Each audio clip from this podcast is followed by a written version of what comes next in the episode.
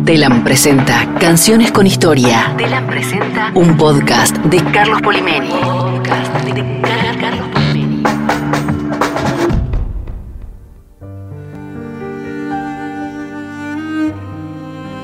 Si preguntásemos en voz alta, ¿quién compuso Luna Tucumana, El Arriero Va, El Alazán, Indiecito Dormido? La respuesta sería de cajón son clásicos del repertorio de Atahualpa Yupanqui, parte del corpus central de la música del folclore de la Argentina. Yo no le canto a la luna porque alumbra y nada más le canto porque ya sabe de mi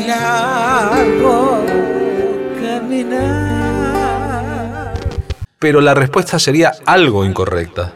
Yupanqui escribió las letras de estas sus obras cumbres, pero en todos los casos la música es de otra persona. En los créditos de los discos se lee que el autor de la música es Pablo del Cerro.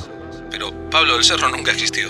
Era el apodo de la esposa de Yupanqui, que por el machismo de la sociedad argentina y por su condición de extranjera no podía firmar sus propios temas. Y no fueron pocos, registró un total de 65 canciones con su música en Sadaic. Por el camino del monte, vuelvo a mi pago otra vez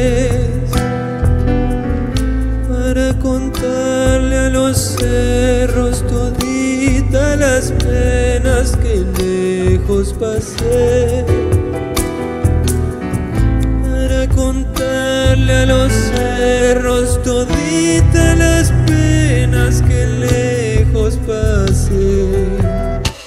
Pablo del Cerro entonces era la francesa Antonieta Paulet Papin Fitzpatrick, que durante casi cinco décadas fue la esposa del padre espiritual del folclore argentino, además de madre de su último hijo, Roberto El Colla Chavero.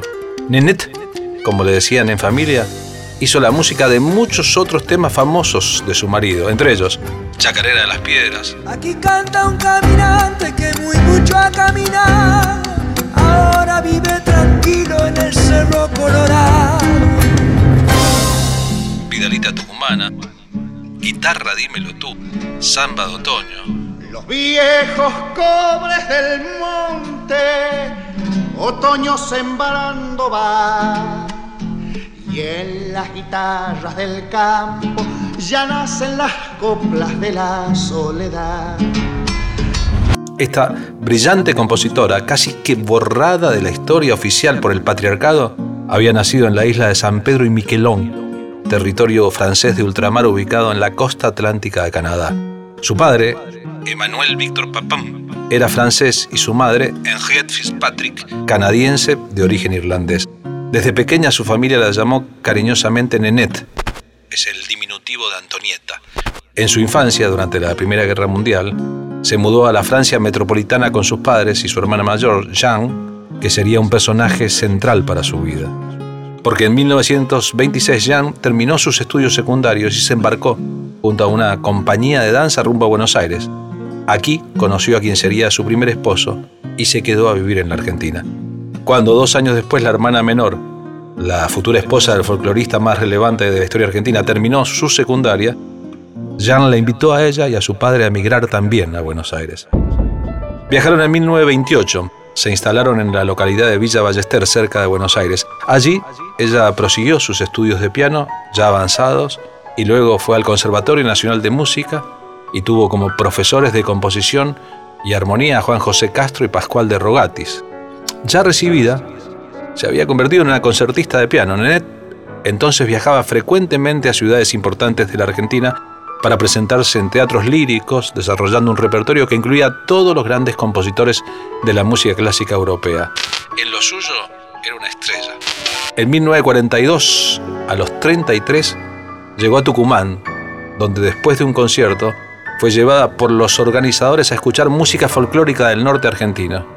Allí conoció a Donata. El flechazo fue instantáneo él venía de un matrimonio acabado. Primero mantuvieron, se estilaba, un vínculo amoroso por correspondencia. Cuatro años después, en 1946, había comenzado el peronismo. Empezaron a convivir. Ese mismo año nació el hijo, tras lo cual Nenet abandonó para siempre su carrera de pianista profesional y se puso al servicio de la obra de su marido.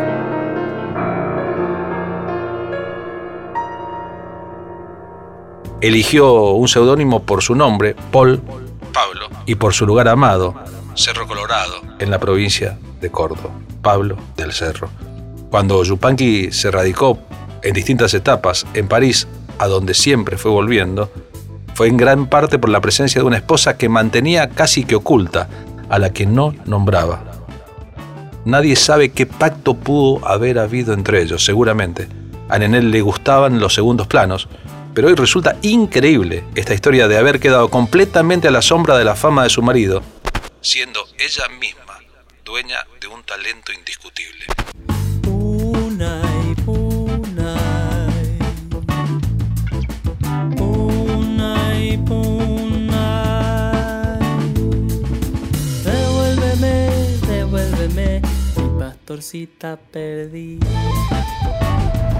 Ninette falleció de un paro cardíaco en Buenos Aires el 14 de noviembre de 1990, dos antes de la muerte de su marido. Sus cenizas fueron arrojadas al mar, en las costas de su tierra natal, San Pedro y Miquelón, en el Atlántico Norte. A su talento oculto tras el velo de un nombre bonito, pero que hacía desaparecer su condición de mujer, le debemos también la música de Nada más, Sin Caballo y el Montil y la comprometidísima Basta ya. En las arenas bailan los remolinos.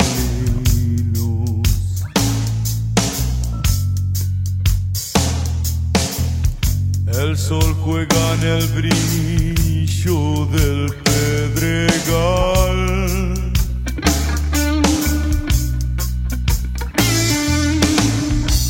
Prendido a la magia de los caminos. El arriero va. El arriero.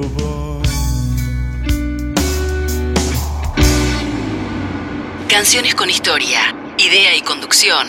Carlos Polimeni. Producción. Fabiana García. Edición de sonido. Gonzalo Maria.